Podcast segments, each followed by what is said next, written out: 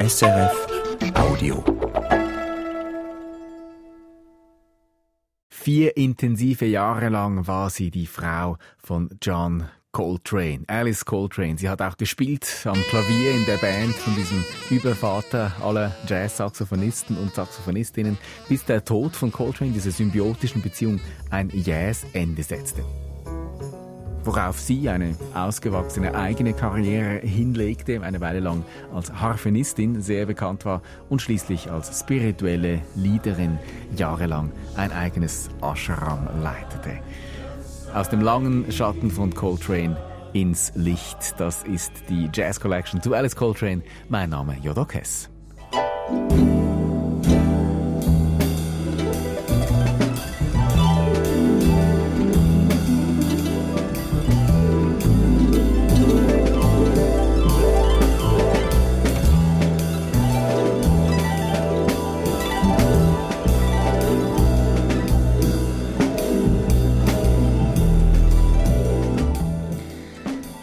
Alice Coltrane hier an der Harfe. Wer sie überhaupt wahrgenommen hat, der kennt sie wahrscheinlich so eben an der Harfe in dieser dichten, flüssigen, fließenden Musik hier. Ging mir selber auch so. Ich habe auch flugs dann als Gast zu Alice Coltrane eine Harfenistin eingeladen, die klassisch äh, ausgebildet ist, aber eben auch in der Improvisation zu Hause. Esther Severak, schön sind Sie da.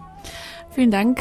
Wir haben dann beide in der Vorweihnachtszeit und auch zwischen den Jahren viel Alice Coltrane gehört, weil die wird ja auch als Harfenistin verkauft, oder? Ja, ich glaube schon. Äh, wahrscheinlich auch durch die Cover äh, von ihren Alben, also die ersten beiden Alben, die sie als Bandleaderin rausgebracht hat, da ist eine Harfe drauf. Aber das ist heutzutage auch noch so eine Harfe. Sieht man gerne auf dem Cover von dem Album. ist einfach ein schönes Instrument, oder? Aber wenn man dann tiefer eintaucht, merkt man, diese Harfe ist zwar wichtig, aber sie kommt eigentlich später dazu. Alice Coltrane ist eine unglaublich gute Pianistin und ist zuerst mal eine Pianistin. Und um jetzt eine lange Geschichte abzukürzen, wir haben dann kurz vor dem Abflug noch einen zweiten Gast dazu gehört, den Pianisten Philipp Eden. Herzlich willkommen auch an Sie, Philipp Eden. Hallo, guten Morgen. Und Sie haben sehr spontan zugesagt für diese Produktion. Noch vor einer Woche ungefähr wussten Sie nichts von Ihrem Glück. Aber irgendwie habe ich offene Türen eingerannt mit Alice Coltrane als Pianistin bei Ihnen. Warum? Ich habe eigentlich erst recht spät erfahren, dass sie auch Harfenistin ist. Also ich habe eher ihre Musik mit ähm, ihrem damaligen Mann John Coltrane gekannt und später dann ihre ersten Alben, wo sie eben auch Klavier spielt. Und für mich war das einfach eine Pianistin. Und das ist vielleicht auch ein Teil der Geschichte, dass sie eben vier Jahre lang Partnerin und Frau von John Coltrane war. Macht auch ein bisschen, dass man dann bei einem Riesen wie John Coltrane nicht auf sie schaut. Weshalb haben Sie dennoch dahin gehört, so genau? Ja, also ich habe mich irgendwann einfach angefangen zu interessieren, so nicht nur für die Musik, sondern auch für die Geschichte und dann selber nachgeforscht einfach und nachgelesen, wer denn auf diesen Alben drauf ist und wer da mitspielt. Und ja, so habe ich irgendwann eben erfahren, dass sie dann äh, McCoy Tyner ersetzt hat am Klavier was ziemlich große Fußstapfen sind, wo man dann reinsteigen muss. Und als Harfenistin, Sie haben ja klassische Harfe studiert zuerst, Esther Severak. Wann kommt da Alice Coltrane ins Bild? Also man wird relativ schnell angesprochen auf Alice Coltrane, wenn man sich in der Jazz-verwandten Musik bewegt, so wie ich es jetzt tue. Aber in der klassischen Hafenwelt ist sie jetzt nicht super bekannt. Sie ist immer noch ein Geheimtipp. Ihr Partner ist auch Saxophonist, fällt mir jetzt gerade auf. Genau, daher kommt oft der Vergleich. Gut, jetzt sind wir also komplett in unserer Alice Coltrane Runde. Alice Coltrane ist vor 17 Jahren gestorben, da war sie 69, als wirklich eigenständige Musikgröße wahrgenommen, wird sie erst seit kurzem. Warum? Das schauen wir jetzt an hier in dieser Stunde. Wir steigen ein mit Musik, die vor gut 60 Jahren entstanden ist. Alice Coltrane begleitet am Piano den Vibraphonisten Terry Gibbs. Die Nummer heißt John Henry.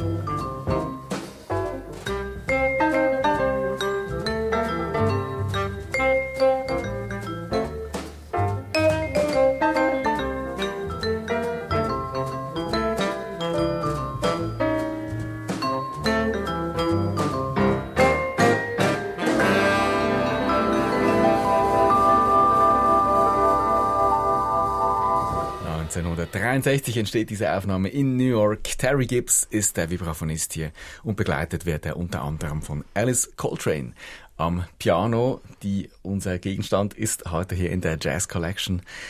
Und sie hat genau einen Chorus Zeit hier in dieser Nummer John Henry. Philipp Eden, wie leistet sie da ihren Chorus? Unglaublich, finde ich. Ähm, ich meine, man hört direkt Bud Paul auch raus, bei dem sie auch Unterricht hatte in der Zeit, wo sie ähm, in Paris ich weiß nicht mehr in welchem Club, aber sie hat dort als quasi Intermission-Pianistin in den Pausen äh, gespielt und dort hat sie dann ähm, Bud Paul kennengelernt, bei ihm Unterricht gehabt. Aber man hört auch, finde ich, schon das Phrasing und ihre Laienführung, also man spürt schon ein bisschen so den Freiheitsdrang, würde ich sagen. Es gibt so ein paar kleine Ausreißer, eine mhm. Art, oder, die sie, die sie aus dem Bebop fast schon wie in einer steilen Kurve irgendwie rausnehmen. In welcher Phase ihres Lebens ist Alice Coltrane hier, Esther Severak?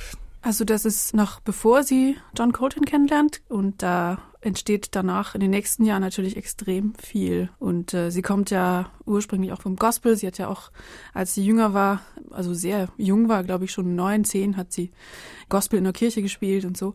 Und ich weiß nicht, ob man es schon hört, aber ich habe das Gefühl, es geht schon woanders hin. Aber vielleicht bin ich da auch nicht ganz neutral, weil ich weiß, wo es hingeht. Natürlich, aber so ein bisschen ähnlich vielleicht, wie Philipp Eden jetzt gesagt hat, oder so.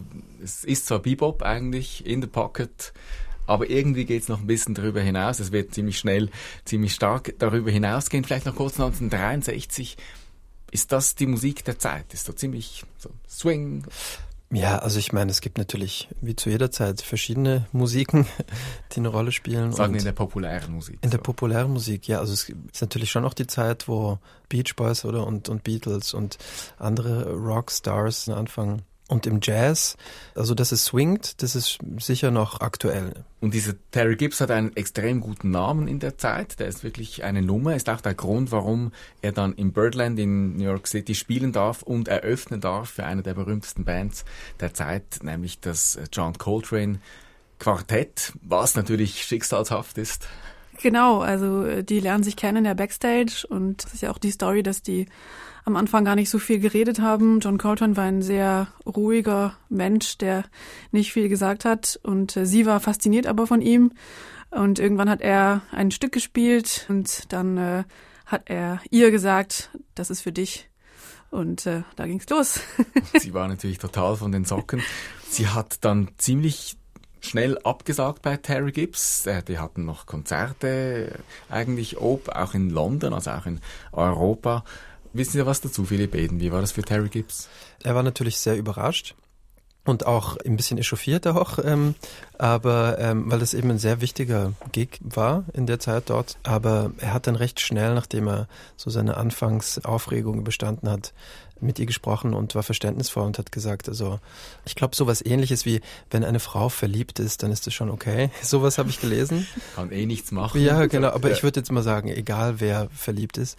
Und er hatte natürlich auch einen guten Ersatz gefunden. Und er hat auch aber gesagt, äh, ganz klar, dass ähm, sie eine unglaublich tolle Person auch ist und, und eine gute Freundin und deswegen hat er ihr das eh verziehen. In kürzester Zeit entwickelt sich jetzt diese Alice Coltrane von dieser Bebop-Pianistin mit Ausscherungen, die wir gehört haben, eben wirklich zu einer Avantgarde-Pianistin aus der Zeit. Also ich meine, sich verlieben, schön und gut. Aber wie erklären Sie sich diese musikalische, also Kehrtwende ist es ja vielleicht nicht, aber eine Art, ja, was ist das? Ja, die Begegnung John Coltrane, Alice Coltrane, das hat sicher sehr viel gemacht mit beiden. Ich glaube nicht, dass man sagen kann, John Coltrane hat sie beeinflusst oder umgekehrt. Mhm. Ich glaube, es war von beiden einfach diese Begegnung und das hat so viel ausgelöst. Also es hat natürlich musikalisch viel ausgelöst. Die haben enorm viel aufgenommen in diesen paar Jahren und äh, auch äh, privat. Die hatten dann drei Kinder in dieser Zeit innerhalb von vier Jahren. Das ist natürlich auch äh, viel. Also kann man sich vorstellen. Sie war eigentlich permanent schwanger irgendwie und hat dann auch noch aufgenommen und so. Und da passiert natürlich extrem viel einfach mit einem selber. Hören wir doch kurz rein in die erste Aufnahme, Studioaufnahme, wo dann Alice Coltrane mitspielt. Es ist noch nicht die reguläre Pianistin in der Band, aber sie ist im Studio schon mal dabei am 2. Februar 1966. Ein Ausschnitt aus einem Solo aus der Nummer Manifestation.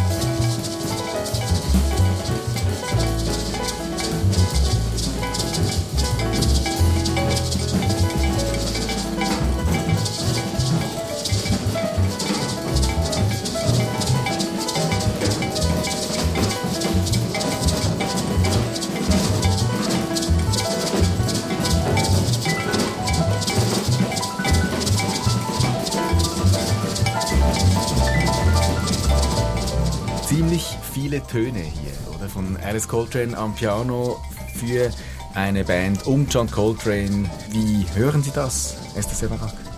Für mich kann ich es nicht wirklich trennen, auch von der Zeit, in der das entstanden ist. 60er Jahre USA, das war auch äh, Bürgerrechtsbewegung, es war noch Rassentrennung in Südstaaten.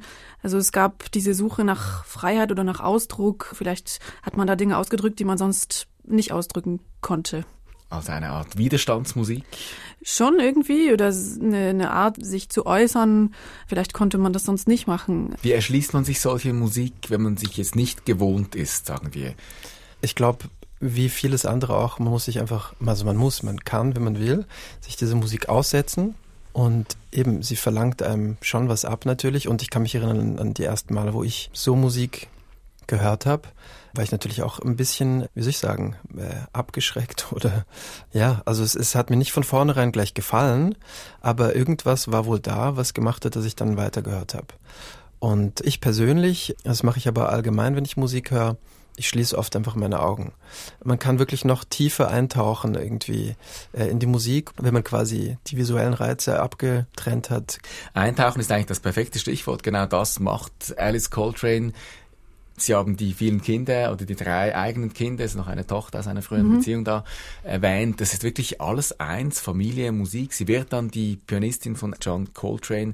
Es gibt äh, viele Live-Aufnahmen, man kann sich äh, stundenlang diese dichte, intensive Musik anhören und sie geht da richtig auf drin. Und dann kommt die große äh, Zäsur. John Coltrane stirbt an einem Leberkrebs. Alice Coltrane steht alleine da mit diesen vier Kindern, eben drei aus dieser Beziehung mit John Coltrane. Ist ein Worst Case, oder wie reagiert sie? Sie macht weiter Musik, äh, das finde ich erstaunlich. Sie nimmt ja schon, ich glaube, ein Jahr nach Johns Tod schon ein, ein Album auf. Vielleicht war das auch ihre Art, ihre Trauer zu verarbeiten. Die ersten Alben waren ja auch Widmungen an ihn. Es steht auch so in den Liner Notes. Ich finde es bemerkenswert. Ich glaube, es war sicher eine sehr, sehr schlimme Zeit für sie. Das Album heißt A Monastic Trio. Das entsteht im Januar 1968. Da sind zwei der alten Bandmates mit dabei, Pharoah Sanders und Jimmy Garrison an Saxophon und Bass. Bandmates von John Coltrane. Lord Help Me to Be heißt das erste Stück. Was ist das für ein Opener? Ich habe so eine kurze Dokumentation gesehen ähm, vor ein paar Tagen und dort sagt sie wirklich, dass sie tatsächlich sehr nah am, am Selbstmord war. Das heißt, ähm, dieser Titel sagt schon einfach, ja, also einfach das, das überstehen zu können, ähm, mit Hilfe natürlich der Musik. So, ja.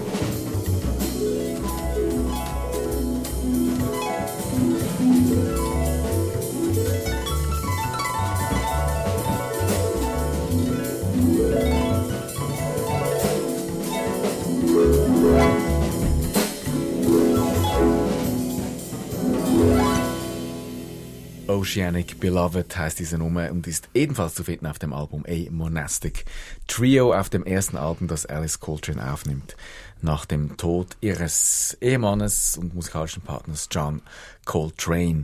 Und jetzt spielt sie also die Harfe. Wie kommt eigentlich die Harfe zu Alice Coltrane, Esther Severak? John Coltrane war interessiert an Harfe. Er hatte auch Harfenplatten zu Hause und die sind in den Geschäft gegangen, Musikgeschäft in New York, haben eine Harfe ausgewählt. Er hat die Harfe für seine Frau gekauft. Und dann hat es aber sehr lange gedauert, bis die Harfe geliefert wurde und in der Zeit ist er gestorben. Das heißt, er hat die Harfe nie gesehen und er, er hat, hat seine Frau nie gehört an der Harfe. äh, seine Frau nie gehört an der Harfe. Für ihn war sie Pianistin. Und die ganze Harfe, das war danach. Und das ist natürlich sehr interessant, das wusste ich auch vorher gar nicht. Es ist tragisch, es ist traurig und gleichzeitig ist es schön, weil diese Idee doch von ihm kam und sie das dann gemacht hat und sie hat es übernommen. Alice Coltrane ist äh, in Detroit zur Welt gekommen. Aus dieser Stadt kommt auch Dorothy Ashby, was eine wichtige Jazz-Harfenistin ist. Jetzt aber diese Alice Coltrane tönt nicht nach einer Bebop Dorothy Ashby Jazz-Harfenistin überhaupt nicht. Sie ist Autodidakt auch. Wie klingt sie? Ja, es ist immer interessant, wie man reagiert, wenn man selber äh, Harfenistin ist und das hört. Das ist sicher wichtig, dass man das nicht vergisst, dass sie Autodidaktin war und dass sie alleine die Harfe versucht hat zu verstehen als Pianistin. Und man hat auch manchmal den Eindruck, wenn man Klavier spielt, dann kann man Harfe spielen. Das stimmt überhaupt nicht. Die, die Harfe und das Klavier sind zwei völlig andere Instrumente, funktionieren ganz anders. Äh, man kann nicht einen Flügel aufstellen. Und eigentlich nicht. Man äh, hat so ein bisschen dieses Bild von den Marx Brothers, äh, wo dann der Harpo Marx dieses Klavier aufstellt. Aber äh, leider ist es überhaupt nicht so. Und äh, das heißt, sie hat in ein paar Monaten verstanden, wie die Harfe funktioniert. Und sie hat dann daraus das gemacht, was sie konnte. Ich will jetzt nicht zu sehr technisch werden, aber die Harfe funktioniert so, dass man die Harmonien mit den Füßen wechselt. Man hat sieben Pedale und die haben auch eine ganz andere Funktion. Die haben eine harmonische Funktion. Ja. Und das hat sie verstanden, weil man hört, sie wechselt die Harmonien. Sie hat verstanden, dass man, wenn man über die Seiten streicht, das äh, macht sie ja jetzt sehr, sehr viel in diesem Stück. Das heißt Glissando. Also wenn sie diese vielen Glissandi macht, dann hört man Harmoniewechsel. Und da muss man schon ein bisschen was üben. Man kann es nicht einfach so machen. Aber sie hatte natürlich eine Technik einer Pianistin. Das heißt, man hört hier noch, sie ist vielleicht etwas limitiert in der Technik, aber sie hat ihre Glissandi geübt und ich kann mir auch vorstellen, sie hatte sehr viele Blasen an den Fingern. Wenn man viel Glissandi spielt, hat man viele Blasen, auch wenn man jahrelang gespielt hat. Ich kann mir nicht vorstellen, den Zustand ihrer Finger. Was, was man natürlich auch hört, ist, dass also wahrscheinlich das Hafenspiel auch ihr Klavierspiel dann auch sehr beeinflusst hat. Also wie sie jetzt auf der Aufnahme vorher gespielt hat, ist natürlich noch sehr äh, reminiscent an McCoy Tyner, wobei sie auch natürlich schon in ihre eigenen Gefilde geht. Aber ähm, das, das Hafenspiel hat sicher auch ihr Klavierspiel dann maßgeblich beeinflusst. Was macht es vielleicht noch kurz mit dem Sound der Band hier. Jetzt, wir haben jetzt die, dieselbe Band eigentlich einmal mit Klavier, einmal mit Harfe gehört auf demselben mhm. Album. Ich finde, es wird schon ein kleines bisschen, also es gibt dieses englische Wort ethereal. Ätherisch. Ätherisch, ja. genau. So ein bisschen, es, es ist für mich dann gar nicht mehr so typisch Jazz, sage ich mal, wobei dieser Begriff natürlich eh schwierig ist, aber es ist einfach vom Sound was ganz anderes, finde ich. Und hat auch schon für mich einfach, das ist vielleicht natürlich auch ein Klischee, aber ein bisschen was Spirituelles in sich jetzt. Also sie sagt an einer Stelle auch, dass für sie dieses Instrument auch sie erinnert an ägyptische Musik oder dass dieses Instrument sogar aus Ägypten stammt. Das heißt, es hat dann tatsächlich was Spezielles. Wo du gerade von Klischees redest, ich finde es total interessant, dass heutzutage oft JazzharfenistInnen sich gegen diese Klischees ein bisschen wehren. Die wollen nicht, dass man die assoziiert mit Engeln und mit dem Himmel und so. Und das war ja hier überhaupt nicht so. Also sie Alice Coltrane hat äh, die Harfe für das genutzt, was die Harfe am besten kann. Das heißt, über die Seiten streichen und diese fantastischen Klänge erzeugen. Und das konnte sie mit dem Klavier nicht machen. Sie hat die Harfe wie als Erweiterung von dem Klavier gesehen. Aber alles, was sie auf dem Klavier machen konnte, hat sie auf dem Klavier gemacht. Und sie mhm. hat die Harfe äh, einfach äh, für was anderes benutzt. Das finde ich eigentlich schön.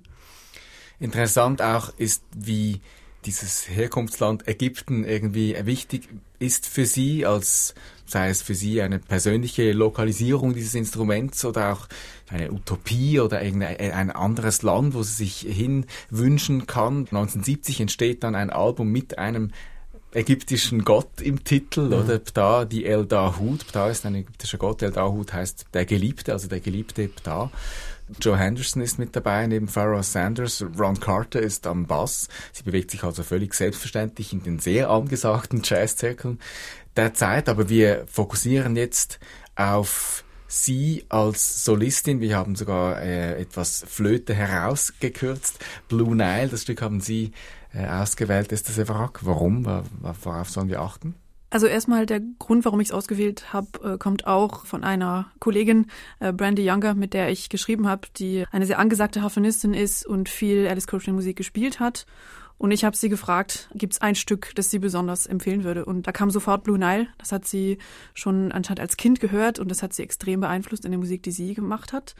Und diese ägyptische Vibe, die du eben auch erwähnt hast, ich kann auch nur in Klischees da wirklich denken. Ich glaube, man weiß da nicht genug drüber. Aber allein die Harfe und die Flöten, in so einem Kontext, das gibt schon einen ganz anderen Klang, der einen vielleicht in diese Richtung ein bisschen pusht. Ist die Harfe ein ägyptisches Instrument? Ja, man sagt, dass man sie im alten Ägypten schon gespielt hat. Ja, das stimmt. natürlich waren das sehr primitive Harfen. Also die sieben Pedale kommen später. Das kommt viel später. Das ist ja erst ein paar Jahrhunderte. Blue Nile im Januar 1970 aufgenommen in New York.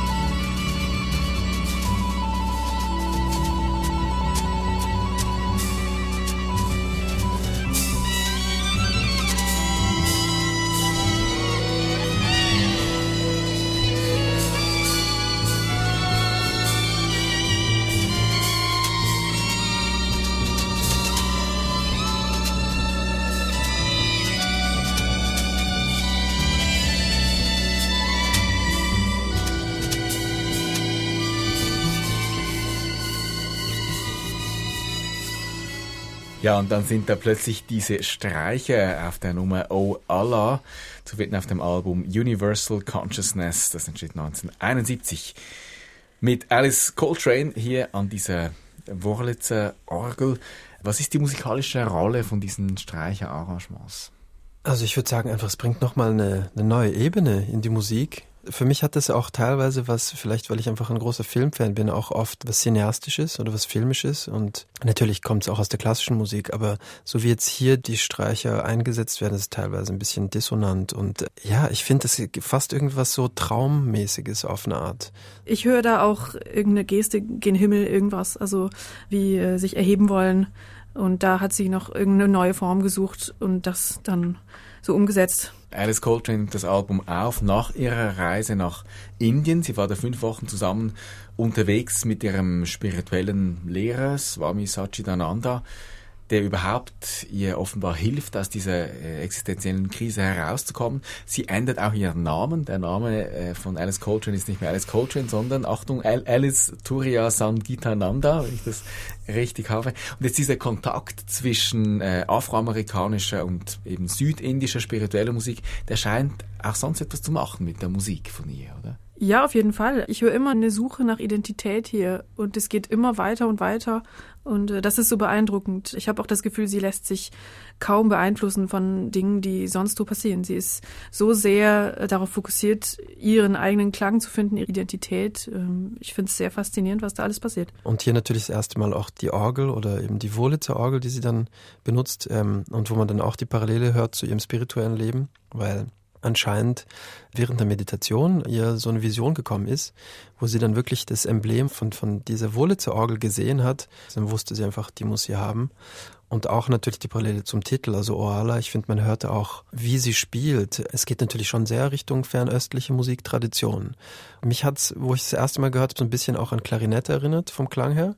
Und aber auch natürlich an indische Instrumente wie Shruti-Box und das Harmonium was ja auch eine Art Orgeln sind. Ja, ich glaube auch, dass man sowohl bei John Coltrane und Alice Coltrane merkt, dass der persönliche Ausdruck am wichtigsten war. Man hat alles ausprobiert und nichts war eigentlich verboten. Und äh, das finde ich auch schön, wie sie dann gewisse Instrumente, die sie eigentlich vorher nicht konnte, einfach hervorholt und da was Neues mitmacht. Und wenn ich jetzt nochmal auf die Harfe zurückkomme, die Harfe war ja, sie, sie hat einfach äh, frisch äh, dieses Instrument gelernt, ohne irgendwelchen Unterricht. Es ist fast so eine naive Art, so ein bisschen kindlich, so dieses Ausprobieren und dann einfach was finden, was man toll findet und damit was machen. Und das hat sie immer weiter gemacht mit immer neuen Instrumenten, neuen Ideen. Da kann man sich durchaus von inspirieren lassen. Ja. Und der Geist von John Coltrane ist aber schon auch nicht weg. Also sie muss sich jetzt auch nicht irgendwie radikal abwenden oder so. Es ist eine Art Weitergehen eines Wegs, auch wenn es um das Spirituelle geht, ist auch etwas, was bei John Coltrane schon sehr angelegt war in der späteren Zeit.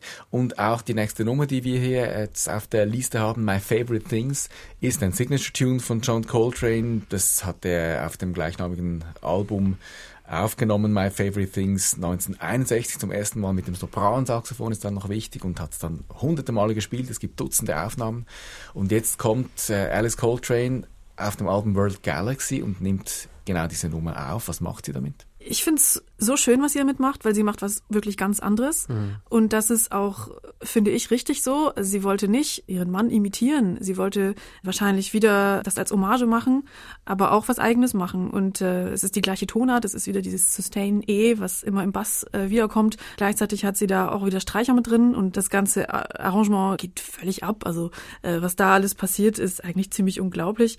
Und es geht wieder zurück in die Richtung, aus dem dieses Stück eigentlich ursprünglich kommt. Es ist mhm. ja ein Broadway-Stück. Ich finde es fantastisch, was sie damit gemacht hat.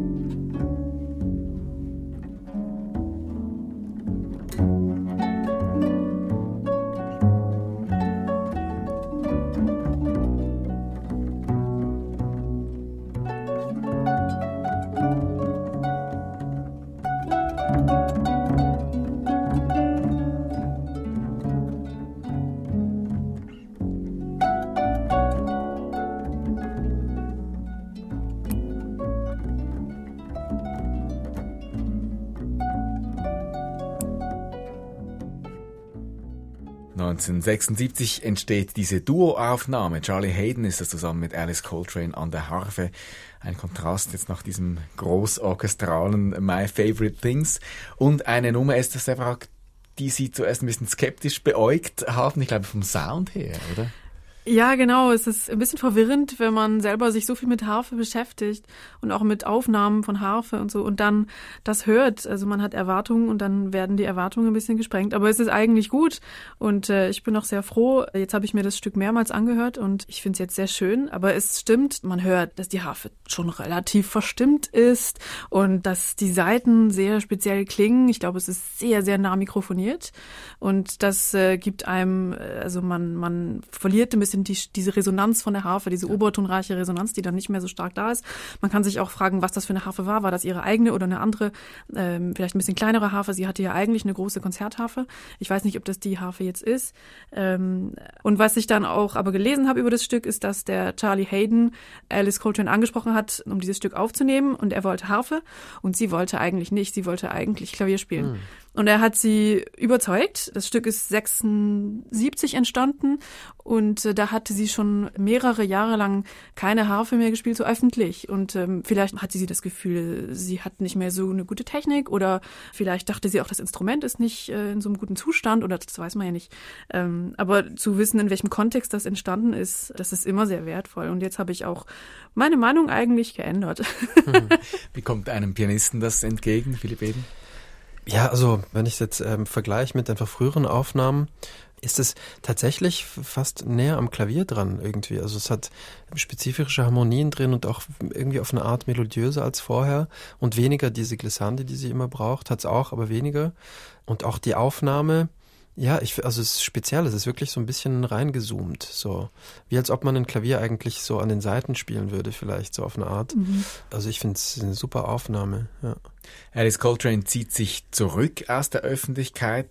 In der zweiten Hälfte der 70er Jahre es hat auch wieder eine Erscheinung, die ihr sagt, sie müsse sich jetzt ganz konzentrieren, darauf äh, Hindu-Hymnen zu komponieren und zu meditieren. Und sie baut dann auch ein äh, Ashram auf in San Francisco und entwickelt oder wird da zu einem Guru und hat auch eine äh, Anhängerschaft. Sie haben ja auch erzählt, äh, dass diese Brandy Young, die wir schon erwähnt haben, mal auf der Harfe von Alice Coltrane gespielt habe. Und dann seien die Leute tatsächlich gekommen und haben wie diese Harfe äh, fast, äh, an, also nicht angebetet, wie sagen? Ja, genau. Also sie haben ähm, tatsächlich dann am Schluss vom Konzert, das war auch eine Widmung für Alice Coltrane, diese ganze, das ganze Event. Und dann äh, sind sie gekommen und haben Brandy Younger gefragt, ja, äh, wir hatten das Gefühl, Alice Coltrane war da. Äh, und äh, dann hat Brandy Younger geantwortet, ja, sie wollte wahrscheinlich ihr Instrument nicht unaufbesichtigt lassen, also war sie sicher da. Alice Coltrane wird dann noch einmal zurückkommen musikalisch. Es gibt ein Comeback Album, das wir noch in petto haben. Aber vielleicht jetzt mal zusammengefasst, was ist die Bedeutung von Alice Coltrane? Es ist einfach immer weitermachen und, und keine Angst haben, äh, Sachen auszuprobieren, zu suchen. Und die Suche im Sinn von auch sich eine Weile wirklich tiefer mit, mit gewissen Sachen beschäftigen und in sich reinzuhören. Also ich meine natürlich für mich auch sehr spirituell gesehen sehr inspirierend, dass sie so weit gegangen ist in ihrer spirituellen Praxis und die auch dann ihre Musik so beeinflusst hat. Das ist äh, ja für mich sehr, sehr speziell. Was haben Sie vielleicht auch gelernt jetzt noch einmal beim Alice Coltrane hören? Ich glaube, ich habe gemerkt, dass allgemein MusikerInnen oder KünstlerInnen, man muss die Person immer als Ganzes sehen und äh, man kann sich nicht einschränken auf einen Aspekt von der Person und auch, ähm, was hat die Person erlebt, in welcher Zeit hat die Person gelebt und da kann man sich als Harfenistin durchaus nochmal mehr anhören als nur die Stücke, wo Harfe vorkommt, weil man dann gar kein Bild richtig hat von der Person und das ist, glaube ich, allgemein so. Man äh, nimmt oft Kunstwerke aus dem Kontext raus und das ist schade, der Kontext extrem wichtig ist. Und ich finde das bei Alice Coltrane, das macht alles Sinn, wenn man sieht, wie ihr Leben war und dann hört man die Musik und dann hat man wie einen Eindruck von der Person. Dann wird die Musik fast dreidimensional für mich. Dann sehe ich sie plötzlich am Klavier, wie sie oder an der Harfe oder ich, ich habe das Gefühl, ich kenne sie viel besser jetzt. Es ist natürlich auch einfach als Frau im Jazz einfach eine sehr, sehr wichtige Figur. Und natürlich in dieser Zeit, aber bis heute dauert es noch an, dass einfach das eine sehr männerdominierte Musik ist Und dort hat sie natürlich einfach sehr, sehr, also als Musikerin, als musikmachender Mensch, aber auch als, als Frau natürlich eine sehr, sehr wichtige Rolle und auch sehr viele Musiker und Musikerinnen später beeinflusst. Also das darf man auch nicht vergessen. Das ist doch ein gutes Schlussvotum. Herzlichen Dank, Philipp Eden. Danke, Esther Severak, dass Sie mit dabei waren hier für diese Jazz Collection über Alice Coltrane. Mein Name ist Theodor Kess. Wie gesagt, es gibt eine Art Comeback-Album. Translinear Light heißt es, entsteht 2002, wird es aufgenommen, ein bisschen später dann herausgegeben. Was für ein Album ist jetzt das noch? Ganz ehrlich, ich habe jetzt ähm, ähm, ähm, in der Vorbereitung auf diese Sendung das erste Mal das Album angehört. Ich habe das, nur ihre alten Sachen gekannt, das habe ich nicht gekannt. Und ich finde das eigentlich eine sehr schöne Mischung aus Sachen. Also es hat sehr viel auch wieder Jazz drin. Es spielen ja auch ihre Söhne mit, zwei davon zumindest, Ravi und ähm, Oren. Und danach auch, ich glaube, Charlie Hayden ist auch dabei, kann das sein?